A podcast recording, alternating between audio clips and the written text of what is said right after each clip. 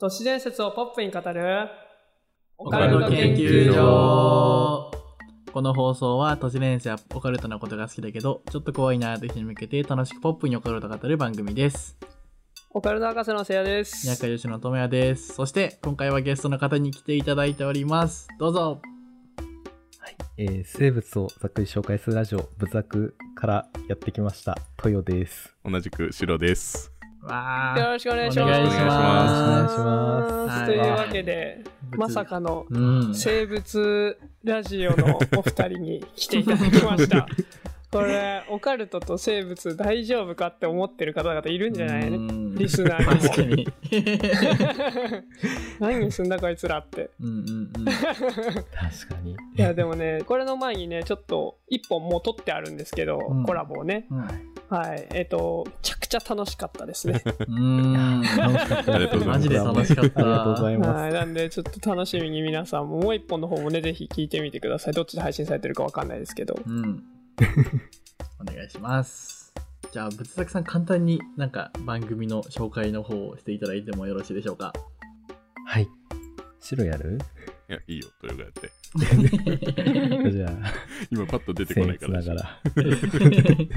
えーまあ僕たち生物をざっくり紹介するラジオということで、もうありとあらゆる生物にまつわること、まあ本当に単純に生き物のことだったり、あとは生物系の現象だったり、あとは動物園とかの話とか、うんもう本当にまつわるものであればもう何でもざっくり紹介するという番組をしています。おーはい。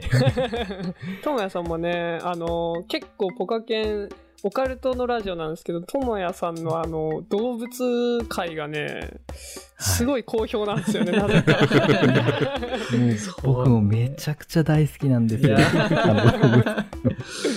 なんでだか。ねえ、アリが1位だったもんね、前ね。アリが1位だからね。そうだ。人気ラあのエピソード投票で。そう投票で。まさかの、びっくりしたわ、あれは。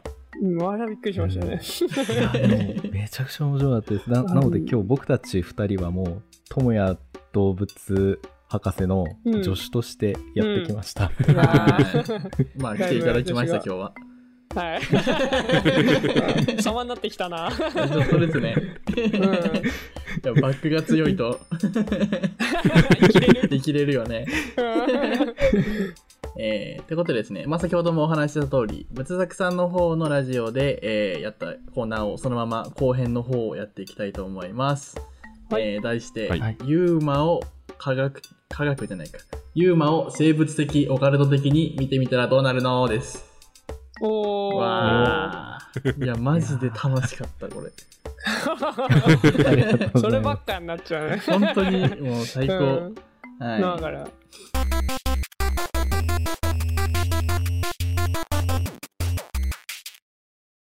えっ、とですね、そ仏作さんの方では、カッパとチュパカブラの解説の方をね、していただきましたので、そちら気になる方は、ぜひぜひ概要欄などから仏作さんの方を聞いてみてください。はい、お願いしまはいお願いします。そして、今回こちらでやっていくのは、えーす。うん。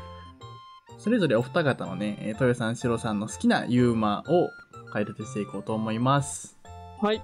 はい。ということで、まずは、豊さんのフライングスクイット、えー、かっこスカイスクイットですね。こちらをはい。解説していこうかなと思います。ということで、ははいありがとうございまはい。ちなみになんでこのフライングスクイットさんを選んだんでしょす。もう、とにかく僕、イカとかタコ系がもう、すごい好きで、っていうのも、はいそう、あの人たちオカルト的視点から見ても、なんかやっぱり、宇宙、宇宙ウイルスから、うんうんなんかこう、現存のそのイカタコ系の元になった生物がその宇宙ウイルスに感染して今のイカタコになったっていう説があるらしくて、うんう。わあ、ありますね。なのでもうそこの点でもすごいいいなっていうところとやっぱり空空をん？空飛ぶ系ってやっぱロマンあるなって思ったんで、うんうんありますねもう。これにしました。あー これはオカルト好きそうですね、豊さんね。めっちゃ好きなんですとよね。いうことでね、フライングスクイット。いや僕もね、たこ焼きめっちゃ好きなんですよ。お？たこ焼きがもういや本当に美味しいですもんね。たこ焼きはマジで美味しいですよね。銀だこがいいよね。好きで最高カラッと揚がってて揚げたこ焼きうまいよな。うんうまい。あ揚げたこ焼きいいっすよね。そこ、もうそこでハイボールと一緒にうしわたいですね。はいイカ天も好きだけどね。あ、イカ天も。確かに。うんいいな。だからこゲゲソとのかいいよね、やっぱ。うん、だから多分宇宙人は結構揚げ物にしたら うまいのかもしれないなっていうのはありますけど、ははいい。で、フライング人類、人類なんて、こ 何でも食いますからね。れ、なんでも食いますもんね。はい。で、フライングスクイットですね。えっと、はいこちら、フライングスクイットって僕、正直あんま知らな、聞いたことなかったんですけど、うんこのユーマ。うん。えっと、結構情報出てこなかったんですけど、うん 一応フライン本グスクイットって、なんか、スルメイカの英語の名称らしいですね。でななん。かジャパニーズフライングスクイットって言ったらそのトビウオみたいなトビイカっていうのが向こうで伝わるらしいです。アメリカでは、うん。はいはいはい、でこのトビイカはまあ別にユーマではなくてもうシンプルに飛びますこのイカ。シンプルに普通シンに。現プルに存する生き物で。はい飛びます。あのえー。飛ぶと言ってもまあ滑空なんですけど、まあすっげえ勢いで泳いで水面にバーンって飛び出しますあ、はいはいはいはい。でそのま、まなんかロートっていうところから水バーって吹き出しながら加速してあでそこからこうパタってヒレみたいなのを広げて滑空するらしいんですよ、うん。あ。でめちゃくちゃかっこいい。そうそれで30から50メートルも、そんなに？はい、すごいしいんですねこいつうんが飛びイカなん。ですけど、うん一応ちゃんと言うまでもいます空飛ぶイカの、うん。えー、とフライングスクイットうんくん別でね。そう別でいます、ポーランド行きの旅客機から撮影されたそうなんだうんうん。そう動画が一応 YouTube にもアップされてるんですけどいまして。うん。なんで旅客機から撮影されただけあってめちゃくちゃ高高度で撮影されてまうすん。で本当にあのね正月にあげるタコみたいな感じですね。どちらかといえば見た目は。うん。もうめちゃくちゃ分かりにくいんですけどイカなのにタコでそっちのタコっていう。確かに。めちゃくちゃかぶってますそうめね。ちゃくちゃ分かりにくいんですけどただやっぱそのトビウオとかあトビイカでは絶対にあの飛ばない高度うん。あ。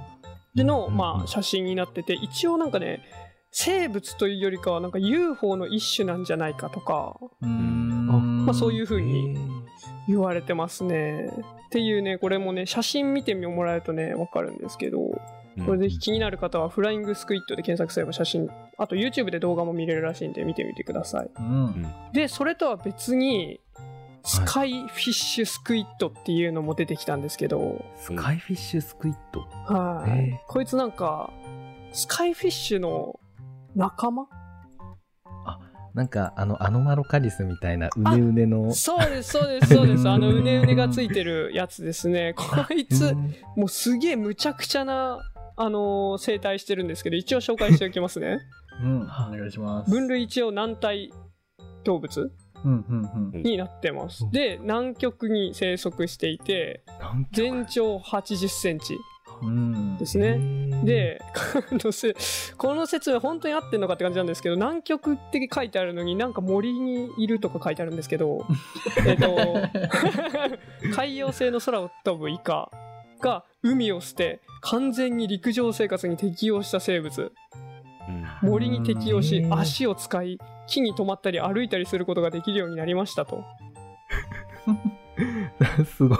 めっちゃ進化してますね。そう めちゃくちゃ進化してるんですよしかしあまりにも高速で飛行するためにその姿を確認することは稀であるで、うんさらに強靭なくちばし本当だ。高い視力で猛禽類のように他の動物を捕食するとうへん。え。で空気を体の中の体内のポンプで吸い込み圧縮して後方に噴射しジェット推進をしますとうん。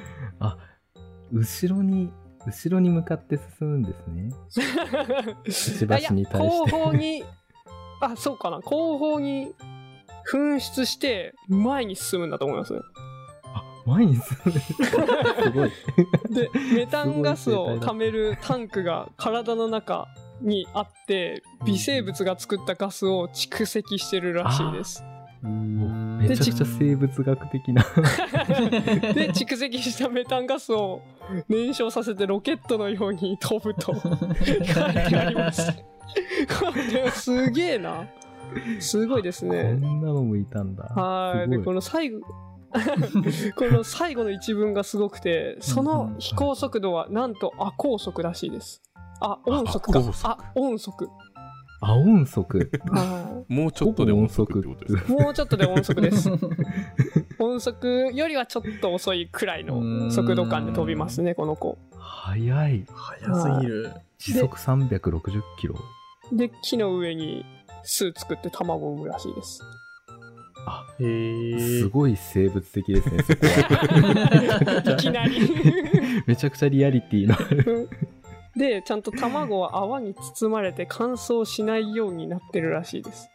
うわーすごいリアルな。うんうんうん。いそうですね。そういう、両生類とかでそういうのがいそうですね。うんうんというね、このスカイフィッシュスクイットくんっうんていうのもまあいるらしいですね。これ未来生物ですね。あ、そうなんですよ。これ未来生物なんですよ。2億年後にいる当と書いてあります。だおお 未来生物。もはや未確認生物ですらないんですけど。というね、この情報が出てきました。この子たち。こんなんいいるんすか？生物学的に。2億年後、あ、でも、ちょっと、そう、僕たち未来生物もちょっとだけ話したことがあって、えあるんですねそうなんですよ。あるんだ。ややっぱり2億年後、地球を支配してるのが、うんうん。陸上に進進出したイカが支配してるみたいです。やっぱりかなんだ。メガスクイードですよね。あメガスクイドっていうんですよ う。んうんうん。とか、あと今回で言うと、うんうん結構このフライングスクイッド、もうずっと空飛んでる的な感じだと思うんですけど、んうんあの、え、なん、結構先の未来にうんうん10メートルぐらいのコウモリが。もう出産も生活も全部空の上でえ？もう出行うっていう、もう一回も陸上に降りてこないっていうギガプテルストロポスフェルスっていう未来コウモリが、出た未来コウモリ。未来生物系。未来生未来生物系ですね。そう今回もこの先駆けなんじゃないかなっていうのを感じました、うん今回のお。話聞いていやみんな未来生物空に行きがちですよね。確かにね。行きがち割と。確かにでね、先ほどね、あの、豊さんもおっしゃってたんですけど、はいあの、宇宙人説ね、タコイカ。あそこ聞きたいですね。そう、この子たち宇宙人、宇宙人ってよく言われるんですけど、なんかその、イカとかだったら目がめちゃくちゃでかくて、あはい、うんはい目がでかいと頭がいいみたいな。だから宇宙人なんじゃないかみたいな。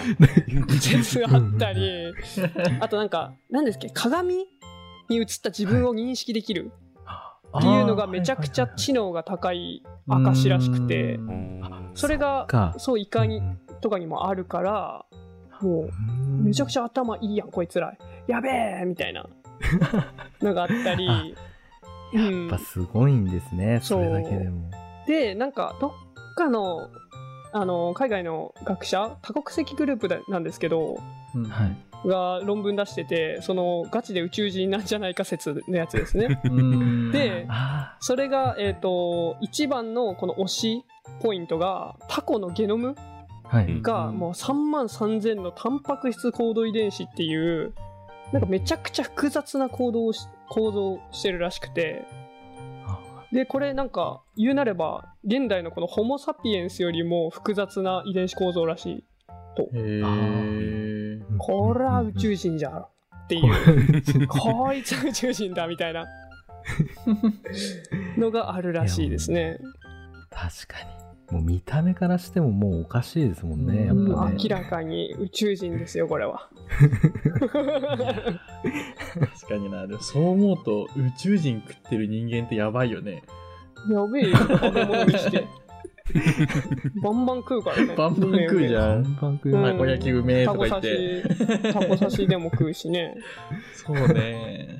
うん、最強なのかもしれん、人類が。うんあ というね、オカルト的、うん。ね、視点でございました。はい。オカルト的視点ああ、うんやっぱめっちゃ面白いですねありがとうございます いやでもタコタコってやっぱり本当にすごいらしくて、うんうんそうなんか遺伝子がうんうんうん。こう普通はそこにとどまってなんかこうこれは目が目の情報が書かれてますよみたいなのがそこにとどまってるんですけど、タコの場合ってそれがなんかぴょんぴょん飛び交ってるみたいで。遺伝子が。遺伝子が飛び交ってトランスポゾンっていうんですけれども。ああ、それ書いてあった、さっきのその、あれに。へー。それが大体8割ぐらいあるらしいなんていうことも言ってる人がいるぐらいらしくて、全部らしいですけど。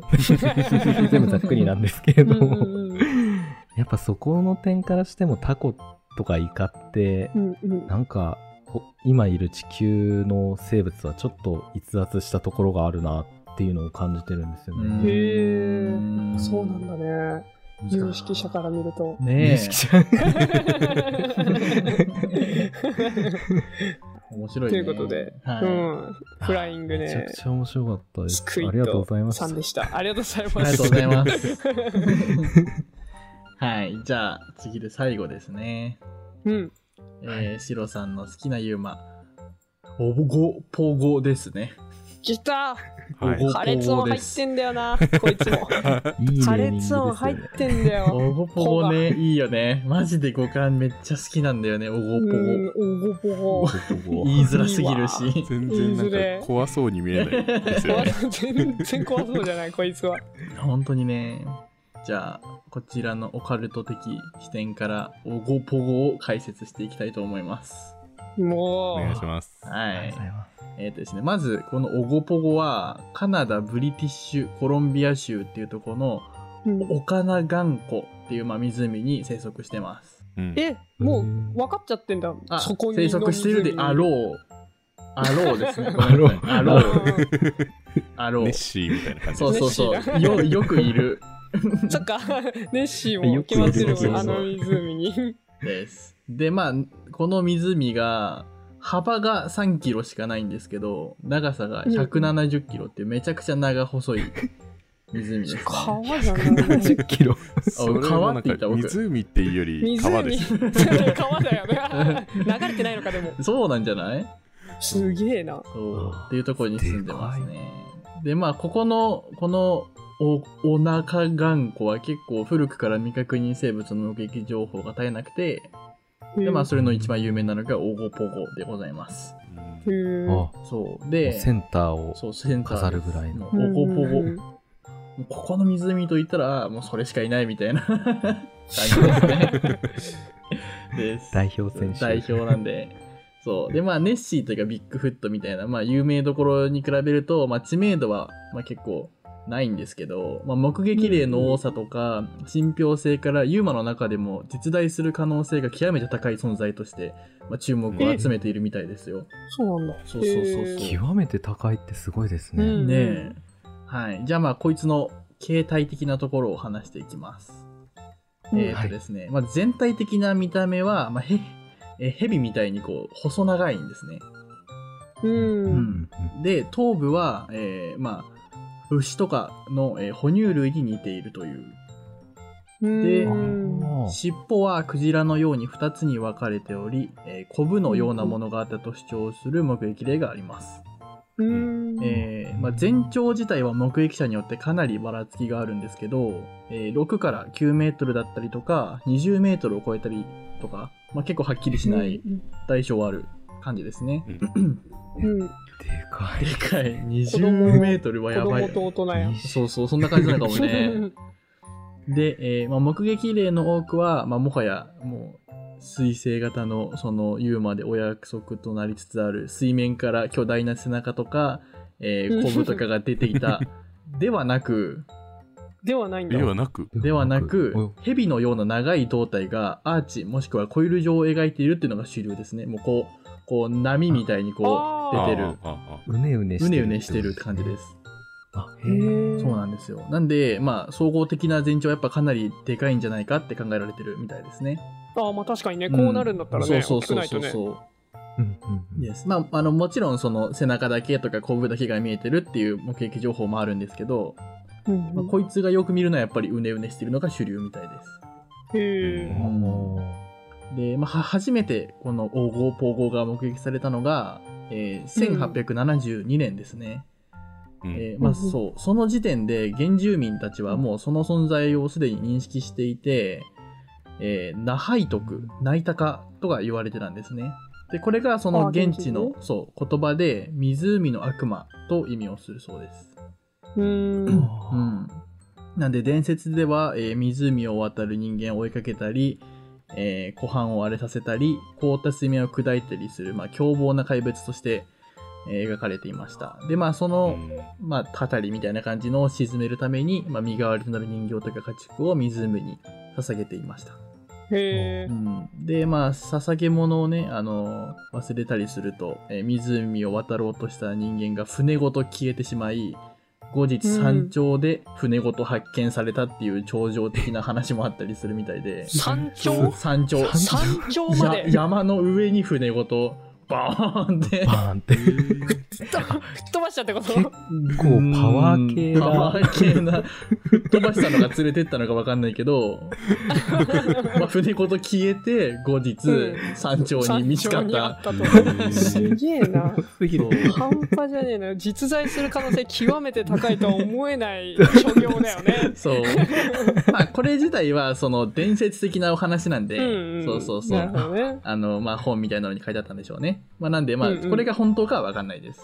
まあ、ただ、まあ、現在、あの現代でおおおぼこぼは結構見られてるんですけど、うん、まあ、結局その危害が加えられたみたいな話は存在しないので、まあ、意外と巨体の割に温厚な生物なんじゃないかってよく言われてます。うん。へえ、その、ど、どんな鳴き声なの？どん。ほぼまあほぼ。うわーみたいな感じですよね。ああ、そういう感じか。う。ん。いや、全然知らないですけどね。聞いたことないですけど。あそうか。あ ーそうそうそう。で、まあ、その、よここの、なんだっけ？どこだっけ？うわ、ちょっと待って、思い出しちゃった。ううわーって言うんだ。うわーっつって、あの、山頂の方まで、あの、そう、響くから声が。船ぶん投げるんだ。そう。うわーってポイって。そう。まあ、なんで結構現地では本当に有名なユーマみたいな感じみたいで、うんうんうん。その、ケロウナっていうところの湖畔の近くにある公園みたいなとこなのかな、にも実際にオブジェみたいなのがあったりとかするぐらい、おごぽごで検索したら、あ、そう、一番上に出てくる、あの、公園の遊具みたいなやつね。あれか。はい。見てみたいな、あれ、実際。あれね、あの、めちゃくちゃ可愛く作られてるんで、もし気になった方は、おごぽごで検索すれば、一発で出てくるんで、見てみてください。かわいい。かわいい。でもこれ検索するとトップの方うにん。水の底に沈んだなんか怖い顔みたいなのが出てくるえ？そう。きますよね。おごぽご。ここでなんかえこんな感じのあ、本当だ、何個目かに出てくるわ。うっすら頭が出てきてるみたいなんああ、これか。ちょっと怖いの摂取しちゃうかもしれないです。確かに。ドラゴンですよね。ドラゴンが見てる。確かにドラゴンっぽいね。ドラゴンっぽい。うん。あ、こんな感じなんだ。かこんな感じです。まあ、結構かっこいいかなって思う。っこいい。うんねえうんはい。で、まあ、そういう感じです。オゴポゴのオカルト的視点から見ると。まあ、存在しますね、オゴポゴはなんで。その、何そのさらっとすげえ締めくくり。うんすごい。まあ、オカルト的的には、おオカルト的には、うん。まあ、結構いるんじゃないかなって思ってるんですああ、なるが、ほどね。うん、生物的に見てどうなのかなっていうのをお聞きしたいなという感じですね。おー あ じゃあ生物学的にちょっと考えてみてもいいですか？はい、お願いします。はい。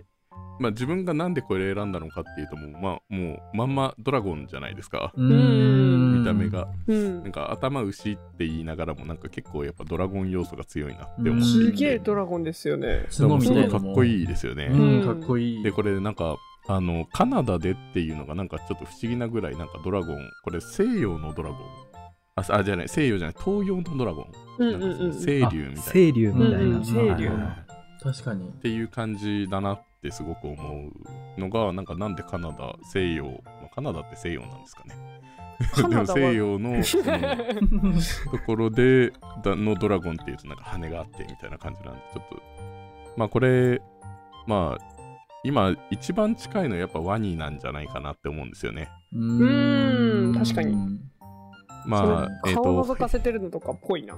そうですね。で、えっと海蛇とかなんかそういうのもいますけどなんかやっぱ顔の部分のこの複雑な構造とかっていうのはやっぱ海蛇とかからなかなかいかないかなってなると、うんうん。やっぱワニがこの胴体がこれぐらい長くなってっていうのが、まあ、自然な考え方なんじゃないかなと思うんですよね。確かに。確かにに。はい、でこれあの背骨の長さってあうんうん。の生物によっていろいろ違うじゃないですか。うんうんうん。はいはいはい。なんか例えば、えー、とトカゲとかヘビとかっていうのは結構長いですけど、うんカエルって短いですよね、うんうんうん。うんっていうのがこれなんで違うのっていうとあの肺発生の過程で GDF GDF11 っていう遺伝子が作られるタンパク質が働くとそこで線椎っていうのができて骨盤が作られるんですよ。まあそうですよね。うん、そうなんでわかんない。お前生物博士お前は。生物探しなんで。全然ちょっともう頭から煙出てましたけど、僕は。まあとにかくなんかその、えー、と頭の方からこう順に、えー、と体がその肋骨、えー、となん脊髄うんうん脊椎うん。がこうに作られていくんですけど、うんうん。その GDF11 っていう、えー、と遺伝子が遺伝子が発現するとそこに線椎ができて後ろ足ができる。なのでうんあの胴が短いカエルとか、えー、とこの胴が長いヘビっていうのはこの GDF11 の、えー、と発動が早いか遅いかの違いなんですよねうんうんうんうんなのであのこのワニの発生過程で GDF11 の、えー、と発生をめちゃくちゃ遅らせることができればうんうん。もうあのめちゃくちゃ胴を長くした状態で、えー、と後ろ足ができるっていう風にすればはあ。へ胴の長いこういうような生物っていうのを作ることが可能なんじゃないかと。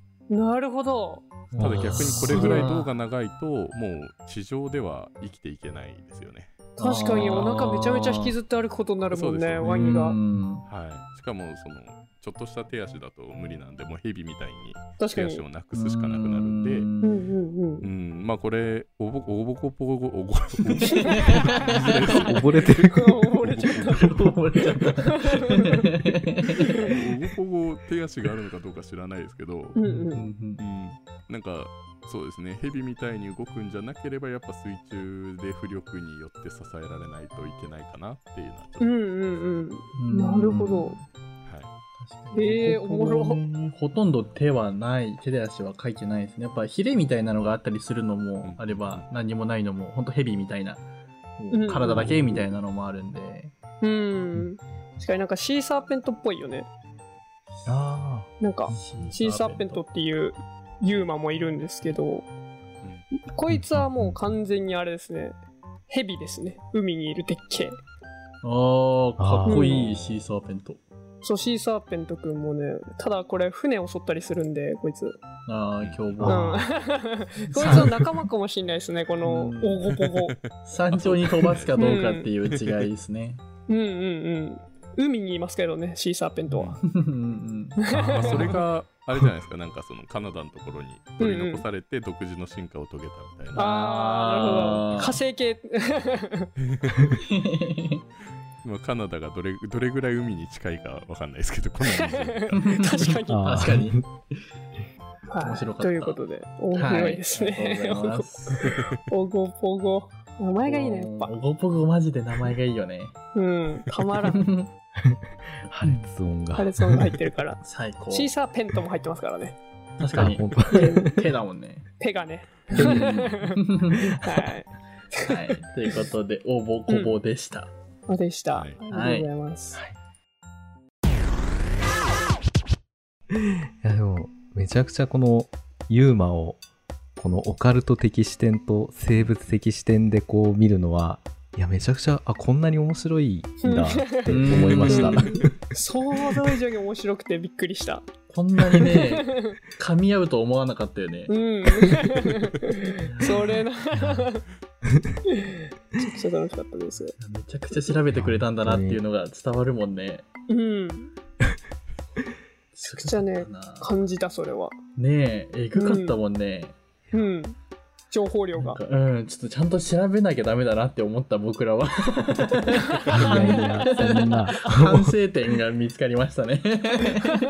いや、コラボするとね、マジでね、いいよね。うん刺激、いい刺激になるよね。